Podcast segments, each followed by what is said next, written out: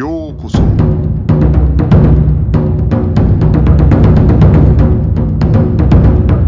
Eu sou o Gustavo e você está ouvindo o Budocast. Estamos aqui nesse episódio para falar sobre Tsunejiro Tomita, é, que foi aluno de Jigoro Kano, um dos primeiros alunos de Jigoro Kano na Kodokan, estava lá no início, em 1882. Estamos aqui com Gustavo Supranzetti para conversar com a gente. E aí, Gustavo, tudo certo? E aí, tudo certo? É, meu nome é Gustavo, sou Shodan aí de judô e também um jovem pesquisador e entusiasta na história do judô. Legal, cara. Então, cara, como você começaria a falar sobre a história do Tomita um pouco? Certo. O Tomita foi um jovem aí muito inteligente, né? Desde da sua adolescência ele já era considerado um prodígio aí, uma pessoa muito inteligente. Nasceu numa família humilde aí, de agricultores, na, em Nomazo, Shizuoka, em 1865, foi o ano de nascimento dele. Então ele era cinco anos mais novo que Jigoro Kano. Ele nasceu como Tsunejiro Yamada, e aí ele foi, foi conhecido por Mareshiba Kano, né, que era o pai de Jigoro Kano. O pai de Kano era trabalhava para a marinha, para o governo japonês. Em alguma dessas viagens ele teve um contato com Tsunejiro Tomita, na época Yamada, e viu que ele era um jovem muito inteligente, né? Então foi aí que ele convidou Tomita para fazer parte do recém-criado Kodokan de Kano. E assim, Tomita foi levado a Tóquio para ingressar no Kodokan, isso em 82, que na época era recém no templo de Eishoji, né? Lá no, no templo, Tomita foi um Uchideshi, né, um estudante em tempo integral do, do Kano, não só do, do, judô, mas também de outras disciplinas, como é, o inglês aprendeu, né, caligrafia, e na época até o pessoal ficava pensando, né, o que que o Kano tanto fazia com, com essa, essa pessoa nova lá, mas que era de origem humilde, né. É, quando ele, ele entra na Kodokan com 17 anos, né, cara, ele ainda era bem novo. Isso, era bem novo. E ele passava todo o tempo com o Kano é, lá treinando. É, é, dito que Tomita era praticamente um, um, boneco de teste de Jigoro Kano, né? Que na época Kano estava testando e é, fazendo a, a, evolução técnica ali no tempo. É, era uma sala pequena, né? De 12 tatames quando foi criado. E lá nessa sala onde Tomita e Kano treinava, em um livro de, de um compilado de entrevistas de Kano, chama é, Memórias de Jigoro Kano, não sei se já deve ter visto. Sim, sim. É, lá o Kano conta que por várias vezes foi até o motivo pelo qual eles foram convidados a, se retirar do templo, por várias vezes nessa sala, por conta de ser frágil a, o chão, né, de madeira, eles quebravam o chão. E aí é, Tomita que ajudava o Kano a consertar o chão para que eles pudessem continuar treinando e, e desenvolvendo as técnicas aí do judô. Tomita descreve interessante que ele descreve no, no, nas suas anotações, é, abre aspas, né? Kano Sensei era apenas alguns anos mais velho que nós, então ele tornou tão duro quanto nós todos, né? Era conduzido treinando sempre que tinha um momento livre de suas funções de professor. Ele estava é, constantemente experimentando e refinando suas técnicas, usando-nos como saco de pancadas, entre aspas aí a, a, o adjetivo, né? Não não que, que seja isso que ele tenha dito, mas como se fosse isso, como se fosse um manequim de teste mesmo. É, voltando aqui ao que ele disse, é de manhã à tarde e à noite era judô, judô, judô. Então a gente vê que realmente a, ali no começo Tomita foi imerso né, no judô e praticamente respirava judô. É, ao final ele fala que bebíamos chá mudi com um pouco de açúcar e comemos arroz temperado com as, é, com as raízes de lótus do lago do tempo. Lembro-me principalmente de estar com sono e fome, mas nunca pensei em fugir. Então a gente vê que Tomita aí foi imerso num treinamento intensivo, né, do, no início do judô. E muitas vezes era exaustivo, mas ele nunca pensou em desistir. O Tomita, é, ele foi mais tarde, também se formou como professor de inglês. É, e muitas vezes ele era considerado menos talentoso, tecnicamente falando, quanto os outros que já estavam estudando no Kodokan. É, por exemplo, é, contemporâneo a ele, né, o Shiro Saigo, que foi um, a maioria conhece como um, um expoente aí no, no judô e um dos quatro shitenos, né? Vale lembrar que Tomita também é o primeiro dos quatro shitenos aí do Kodokan. É, o, o Tomita ele, ele se inscreve logo no início da Kodokan, né, em 1882, e ele também está dentro dos dois primeiros a receber o título de Shodan. Né, isso. E isso foi em 1883, o ano seguinte à fundação da Kodokan. E prov provavelmente ele também foi o primeiro aí, estava dentro dos primeiros a receber o segundo Dan, porque ele recebe o segundo Dan ainda em 1883, no mesmo ano que ele recebe o segundo Dan. Então ele está dentro da linha de frente ali, né? O pessoal às vezes não dá muito, é, muito mérito pro Tomito por causa dessa história, né? De falar que ele era mais um intelectual do que um lutador. Mas tem que lembrar que esses primeiros anos da Kodokan foram bem importantes em termos de desafio e tal, para poder, vamos dizer assim, construir a Kodokan como um estilo novo, né? E, e um estilo é, representativo dentro daquilo que era o, o hall, né? A, os estilos de jiu-jitsu da época, né? De certa maneira, Kodokan ainda nessa época e no início, para a população em geral, era considerado mais um estilo de jiu-jitsu, né? É, com certeza isso é, é, notável, né? E ninguém pode tirar o mérito que Tomita teve nessa, nesse início aí do desenvolvimento aí do judô, que não deve ter sido nada fácil, né? Refinar as técnicas e ficar testando, testando é, o tempo todo. Nessa época aí, no início, ele fez uma luta, né? Contra um representante de outro estilo de jiu-jitsu. Isso, e foi, isso foi em, em 1884, quando a Tenjin Shinryu estava é, abrindo um novo dojo, uma nova filial, né, de dojo, e foi convidado para essa apresentação, né, de abertura, alguns expoentes aí da época do tanto do Jujutsu quanto do recém-criado, né, aí do, do, do judô, que não na época não deixava de ser um estilo de Jujutsu, né, de Kano. E em meio a esses convidados estava Hansuke Nakamura, que era conhecido no Japão na época como o caçador de demônios, né, da, da escola Ryoshinto. É, ele era dito que era muito forte, um japonês muito forte, que sabia tinha uma técnica muito apurada. E em meio a essa apresentação de abertura do dojo da Tenjin Shinryo, é, nessa inauguração, esse Nakamura lançou uma, um, um, desafio ali para o Tomita, que estava presente também. E foi meio que inusitado, porque não era muito comum é, duas pessoas que estavam de fora se, se, desafiarem, né? Geralmente sempre alguém que estava apresentando acabava desafiando alguém de fora, ou vice-versa. Então, Tomita aceitou, sem pensar duas vezes, até porque seria uma ótima oportunidade para ele mostrar seu desenvolvimento técnico, sua técnica. E é dito que ele acabou bloqueando algumas tentativas de Nakamura e acabou jogando depois o Nakamura por, por Tomoe Nage e finalizou a luta estrangulando. Né? Interessante ver que eles dizem que o Tomita finalizou a luta com um estrangulamento. É, a gente vê que não era treinado só talvez não era treinado só projeções, né? A gente vê que a, a, o estrangulamento também estava presente, mesmo que ainda é, poucas posições talvez, mas de uma herança aí da, das escolas que Kano trouxe, né? Pra é, incorporar. o, o Tenjin Shinryu ele já tinha uma base muito forte de, de luta de chão, né? Existe, existem alguns, alguns livros que. Tem um livro agora, não vou me lembrar de cabeça, eu acho que é do Harrison, é The Fighting Spirit of Japan. Eu acho que é do Harrison esse livro.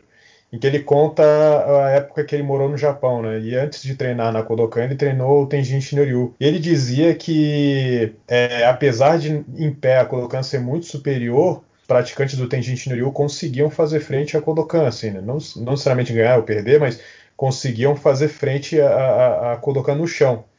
É, e existem alguns manuais antigos de Tenjin Shinryu que você já tem ali chave de braço, é, estrangulamento, mesmo Hadaka Jime, coisas assim, sem a necessidade do uso do Judogi, né? É, então parece que o Tenjin Shinryu era bastante até desenvolvido nessa parte de luta de chão.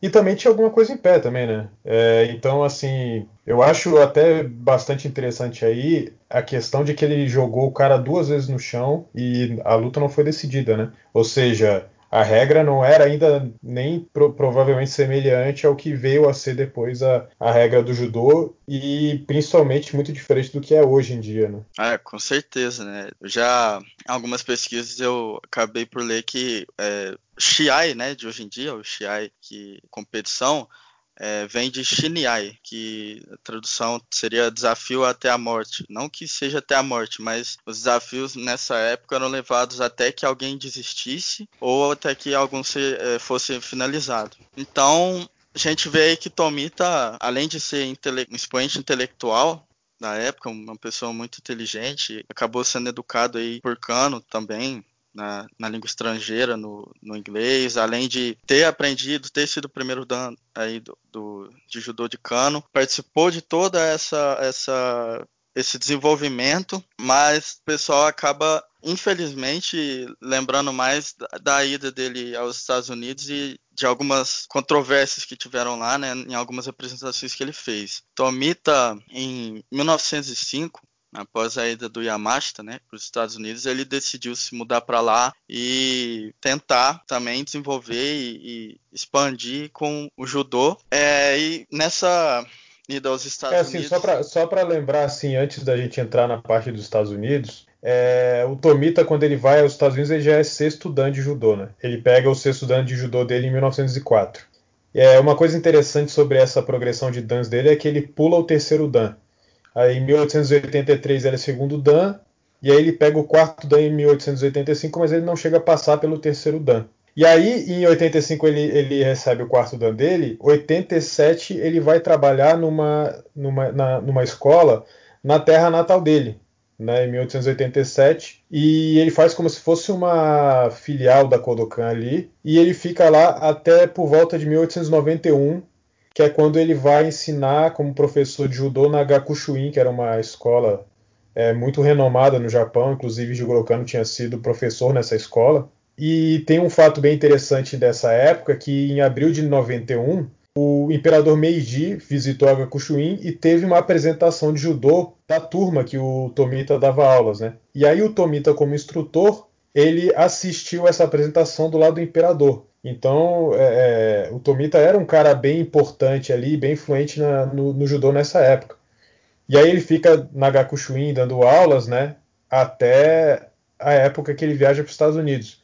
Né? Provavelmente ele, ao mesmo tempo que dava aulas na Gakushuin, ele, ele também é, fazia aqueles serviços administrativos da Kodokan que geralmente as pessoas falam que ele fazia, né? Isso. É, você vê que a, a, importância que ele tinha, né? Porque pra, na época para uma pessoa chegar estar do lado do imperador em apresentação era uma coisa de extremo, extremo respeito, né? Isso, com certeza. exigia um, exigia uma da pessoa ser alguém realmente alguém diferente. É, ele tem a saída para os Estados Unidos, o Tomita, é, no início de 1905, e ele leva com ele aí um aluno também do Kodokan, um expoente, né, na época que todo mundo aí conhece bastante, que é Mitsui Maeda. É, nessa ida, Tomita já tem de 39 para 40 anos, e é dito que Tomita tinha uma lesão séria lesão no ombro, né, que impedia muitas vezes ele de fazer é, lutas ou coisas do tipo. Essa lesão acabou deixando ele um pouco impossibilitado de fazer algum tipo de desafio, alguma coisa que parecesse ele para ele. Mas mesmo com essa, com essa limitação, ele foi e entrou de cabeça na, na, na ideia de que seria que ele iria começar a fazer uma série de apresentações e exibições pelos Estados Unidos para mostrar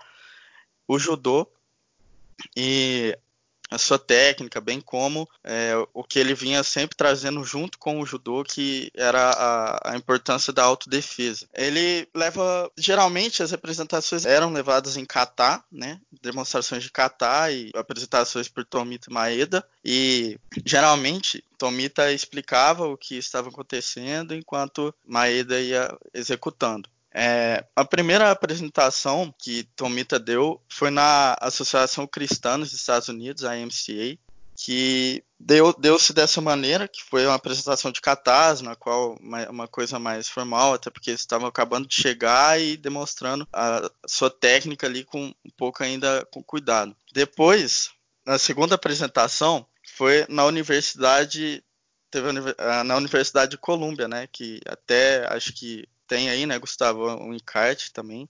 Essa apresentação, eu, se eu não me engano, foi essa apresentação da Universidade de Colômbia que tem um encarte que é, fica lá no Museu da Kodokan, né? Ele fica no, tipo num, num, vidro, assim, né? Um quadrado de vidro que fica esse encarte lá. Eu acho que é tratado como um, ponto importante na, na expansão, vamos dizer assim, do judô é, para fora do Japão nessa época, né? Assim como tem uma outra foto do Maeda com o, o Tokugoro Ito, com o Akitaro Ono, né? Tem essa foto e também tem esse encarte dessa, dessa apresentação deles lá no, na Universidade de Colômbia. É interessante que nessa, nessas apresentações já sendo em universidades, já estavam aí mostrando a força né, do judô para muita gente. E na época de acordo com os recortes de jornais que a gente tem, é visto que estava gerando bastante impacto na sociedade essas apresentações aí, porque a todo momento se falava em Tomita e, e Maeda. Tomita, é, eu é... acho que é interessante, né, que, que, que é, é, você tinha falado antes, né, que geralmente as pessoas olham essa ida no, na época do Tomita para os Estados Unidos como se tivesse sido uma, uma tentativa, vamos dizer, fracassada, né? Mais ou menos isso que dá a entender. Mas o Tomita ele ficou de 1905 até acho que 1910. Então, assim, o cara que ficou cinco anos lá é, propagando, ou, ou, vamos dizer assim, tentando demonstrar o que era o judô em outro país e com, em outra língua e tal, não, não me parece ser uma coisa tão mal sucedida você ficar cinco anos em outro país só, só para fazer isso. Ah, com certeza não, não tem como, né? É, ter ficado cinco anos lá nos Estados Unidos ensinando e depois de o que o pessoal fala ter fracassado. Acho que o sucesso foi também notável, né? Ah, Geralmente o fracasso que falam tá ligado àquela apresentação deles é em West Point, né? Isso, é na base, na, na academia militar em West Point. Foi quando esse,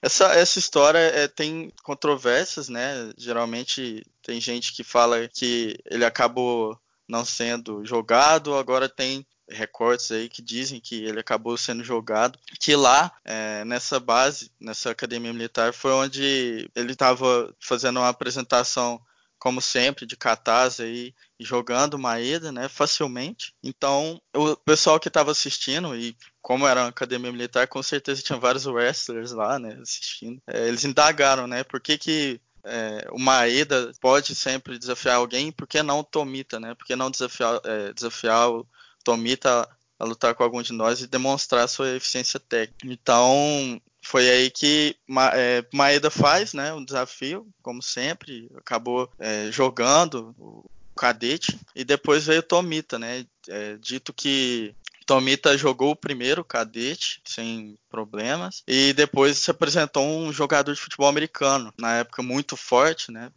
A gente sabe que os japoneses eram, são de menor estatura e são mais leves do que os ocidentais, né? E um americano bem forte, jogador de futebol americano, foi lá e se apresentou. E Tomita tentou jogar ele, não, não conseguiu, e depois esse jogador de futebol americano acaba conseguindo jogar Tomita e prender Tomita no chão. É, aí foi é dessa que eles acabam falando que Tomita acabou fracassando aí, né? No, na, contra os jogadores de futebol americano. Foi interessante aquilo que você falou mais cedo, de que o Tomita aparentemente ele tinha uma lesão, acho que foi no, acho que foi no ombro, né? Isso, no ombro. Ele, então, e a gente vê que muitas das lutas dele ele usava o Tomoe Nage. Eu acho que pode ter alguma relação isso, porque tem uma história de um sensei que veio para o Brasil, agora eu não vou lembrar qual deles que foi, mas ele tinha também uma lesão no ombro e ele acabou se tornando muito é, proficiente no Tomoe Nage por causa disso, porque ele tinha dificuldade de executar outras, outras projeções por causa da lesão que ele tinha. E o Tomoe Nage ele tem um pouco essa questão, né? Se você não consegue arremessar, né? O que dá a entender é né, que o cara segurou ele no chão, né? Conseguiu ficar, segurar ele no chão. Então pode ser que ele tenha falhado no Tomoe Nage e o cara se aproveitou dessa circunstância aí para conseguir dominar ele no chão. É, pode ter sido isso que tenha acontecido, até porque é, a gente sabe que quando está à frente de um oponente mais pesado é muito difícil utilizar um Tomoe Nage com eficiência, né? É realmente uma coisa que bem bem complicado.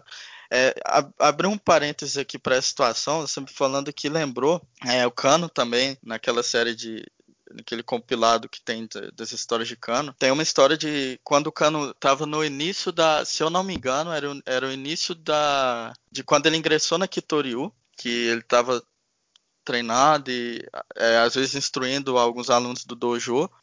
é que chegou um, uma, um, uma, pessoa no dojo e ficou olhando eles treinar e perguntou se poderia treinar com Cano, né? Então Cano, na época, não pensou duas vezes e aceitou. Era uma espécie de desafio, mas que não era um desafio direto, né? Então Cano diz que tentou jogar esse, essa pessoa por que era um desconhecido por Tomoe e por sua vez ele não conseguiu e, e o, o, cara acabou é, segurando o Tomoe de Kano e, e, prendendo ele no chão. Depois disso ele levanta, agradece Kano e vai embora. E nisso é, é uma das partes que Kano fala que ficou meio que envergonhado por ter por ter perdido, né? Uhum. Então a gente vê que realmente o Tomoe Nagi é, uma, é um golpe que se errado, você é preso no chão mesmo. Com certeza pode ter sido isso mesmo que você comentou aí do Tomita. Ah, e na época, como um jornal americano, né, claro que ia querer exaltar o feito do, do jogador para cima do de Tomita, né, que era estrangeiro. Sim. E aí ele volta, ele volta, acho que em 1910, né, que ele volta pro Japão. Isso. É, antes disso, é, tem uma, uma, uma coisa legal aqui que queria ressaltar, é, que foi em 1905 numa apresentação na, no ginásio da Broadway, que Tomita fala, dá uma, uma entrevista ao, ao, aos repórteres, e ele diz que, abre aspas, Jujutsu é uma arte quase extinta e selvagem, a verdadeira arte, a verdadeira arte de autodefesa é o judô. Jujutsu foi desenvolvida 350 anos atrás, numa época onde havia várias guerras no Japão, guerras entre feudos, né? Então, um homem com uma espada longa e um homem sem espada se encontrariam nas ruas. E fora o seu ódio um pelo outro, tribalmente falando, tornou-se necessário para o homem sem espada aprender algumas técnicas para que conseguisse neutralizar o seu oponente. Então, é, etc. Né? Então aqui a gente vê que ele exalta o judô como sendo a, a verdadeira arte para a autodefesa. Né? E foi aí, e, inclusive, ele fazia nessas apresentações que a gente comentou nos Estados Unidos, apresentações também de Goshinjutsu, né? de defesa. Sim. É interessante é... porque esse tipo de discurso, né, é, ele tem muita relação com aquilo que a gente sabe que aconteceu no Japão é, no início da época de formação do judô, né? Então o Jigoro Kano olhava aqueles, é, aquelas apresentações é, por dinheiro que os professores de jiu-jitsu faziam, porque já não tinham mais é, emprego às vezes e tal. Ele, ele olhou para o jiu-jitsu, o jiu-jitsu, como algo que estava se deteriorando e ele queria criar uma, uma coisa que fosse adaptada, vamos dizer assim, para os novos tempos, né? Que, que, que, tivesse mais relação com aquilo que o, com aquele novo contexto da sociedade japonesa. Então essa fala do Tomita, ela, ela é muito, ela me lembra muito isso, né? Ou seja, como se o jiu-jitsu fosse uma coisa ultrapassada. Agora, curiosamente, é, no Ocidente isso, é, é, esse discurso ele às vezes ele meio que desfavorecia o judô, porque existia uma busca no Ocidente por uma questão de, de, de guerra mesmo, assim, no sentido de técnicas que fossem eficientes para a polícia, para o exército e, e, assim por diante, né? Foi, foi, é... Então é, é, bem curioso que depois no Brasil é, a gente teve um pouco essa, essa guerra, vamos dizer assim, de retórica, né, entre o jiu-jitsu e o judô, e o, o pessoal do jiu, né, na época, as pessoas do jiu-jitsu na época que queriam favorecer o jiu-jitsu, eles usavam isso, eles falavam que o judô era um, era um jiu-jitsu que já não tinha mais eficiência, né? Porque o, o jiu-jitsu, sim, era uma arte de, de guerra, vamos dizer, e o judô tinha sido tolhido disso. Então, era quase que uma diferença de visão que tem muita relação com a diferença de pensamento entre o Ocidente naquela época e o, os japoneses, ou no caso, a Kodokan, né, como a Kodokan via as coisas. Ah, com certeza. É, depois, como, como você tinha dito aí, né, 1910, Tomita visita Seattle para dar uma visita lá no clube de judô local, né? Que você comentou era o clube de, do Tokugoro Ito. Isso, que... é o Seattle Dojo, né? O Tokugoro Ito ele fica, ele chega nos Estados Unidos, ele passa a ser, né, o líder do, do desse dojo em 1907, né? Em 1910, quando o Tomita vai lá, ele ainda tá nesse dojo, né?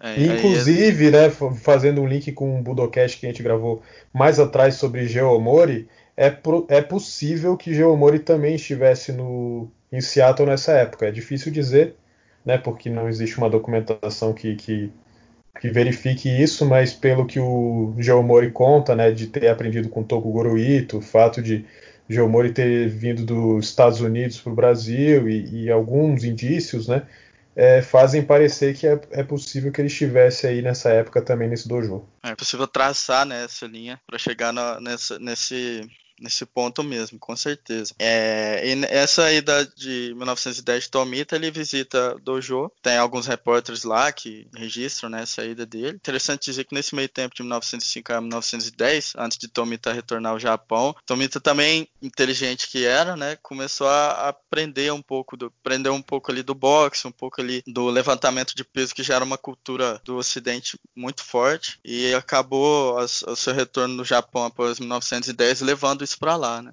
Como você tinha comentado até da que Tomita criou a escola de educação física lá, né? E passou a ensinar essas disciplinas. Isso, ele lá. abriu, ele abriu um clube de educação física, né? Que é o Tokyo Taiku Kurabu, então Kurabu de club, é o clube Taiku, a gente pode, pode traduzir como educação física, enfim, né, tem algumas traduções, mas geralmente a gente usa como educação física. E aí ele tinha um, ele lá tinha ensino de boxe, de levantamento de peso, e se não me engano ele leva o Shuichi, Naga, o Shuichi Nagaoka para ser o instrutor de judô. É, mas aí no, no, terremoto, em 1920 e pouco, 1924 eu acho, um terremoto, é, o dojo, né, o, a, o, clube, na verdade, né, dele é destruído.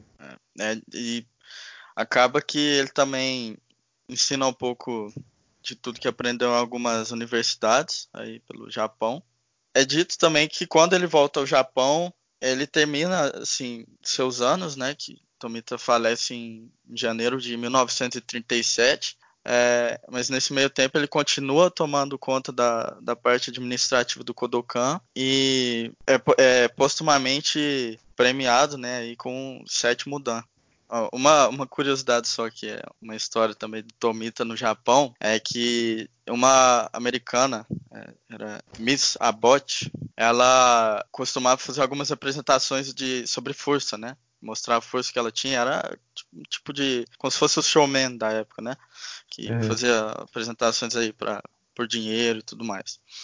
E nenhuma dessas apresentações no Japão, ela pegava um, uma espécie de pedaço de madeira e com a ponta, do, do, a ponta dos dedos ela segurava essa madeira, esse pedaço de madeira, enquanto é, ela chamava alguém da plateia para fazer força contra a, a, for, a força do, dos dedos dela, né? Mostrando assim como ela conseguia ser extremamente forte. Então, nessa hora, Tomita se levantou aí e falou que poderia provar o contrário. Ela, meio acuada, mudou a, o, o truque que estava fazendo e passou a fazer um da, da cadeira, que ela segurava a cadeira entre os braços e alguém também ela chamava alguém da plateia para ir lá e tentar tirar essa cadeira do, do, do, aperto dela, né, da segurada dela. E com, com, de novo, ela, ninguém conseguia e Tomita foi lá e levantou e falou que aquilo ali era, era seria facilmente é, jogado em, em descrédito frente aos princípios do judô, né? Então ele exalta o judô nessa apresentação novamente, leva o nome do judô e fala que era apenas um princípio físico ali que poderia fazer com que os truques dela fossem jogados ao lixo, né? Então a gente vê que novamente que Tomita era uma, um, uma pessoa bem inteligente e até demonstrando sua capacidade intelectual na física.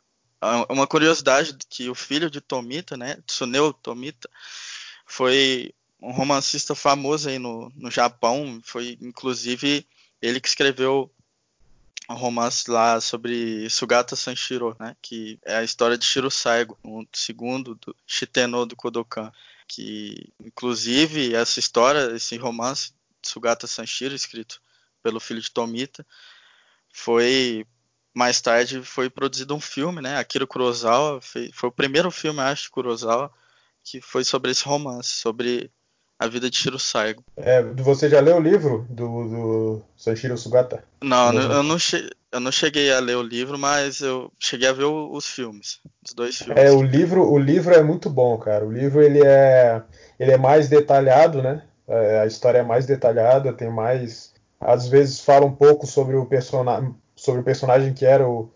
Porque o, o, filho do Tomita ele troca o nome das pessoas no, no, no livro, né? Então Jigoro Kano não se chama Jigoro Kano, Shiro Saigo não se chama Shiro Saigo. E o Tomita também tem um outra, uma outra alcunha, né? E ele trata mais desses outros personagens que estavam ao redor do que no filme, né? Porque o filme acaba por uma questão de tempo, claro.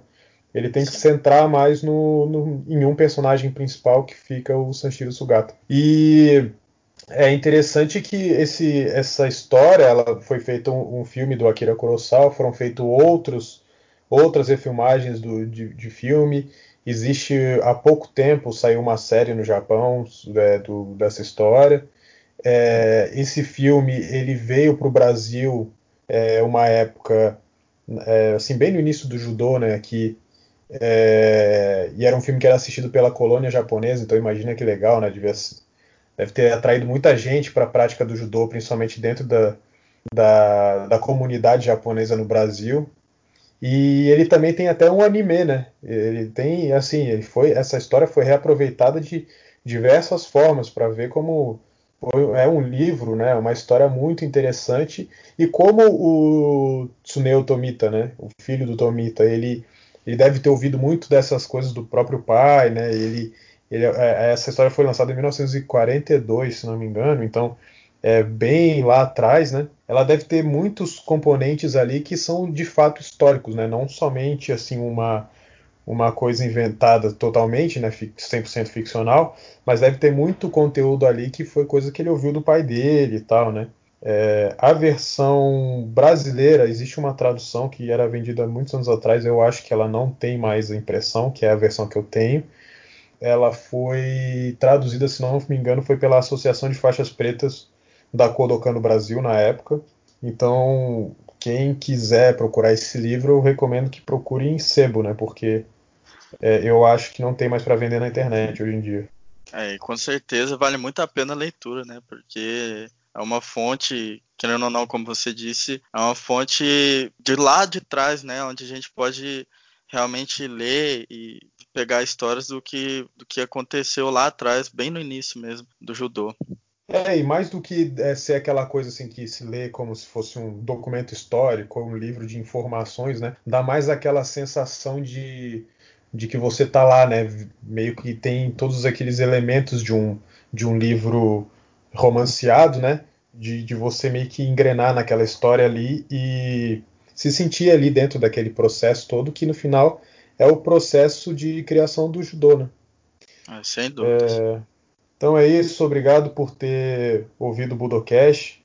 É, quem quiser fazer algum comentário, mandar alguma sugestão, pode mandar um e-mail para budocast.gmail.com ou mandar um, uma mensagem pelo Instagram. Não esquece de curtir lá nosso Instagram. É, muito obrigado, Gustavo, por ter vindo aqui conversar com a gente para esse episódio. É o que agradeço a oportunidade. Então valeu, pessoal. Até a próxima.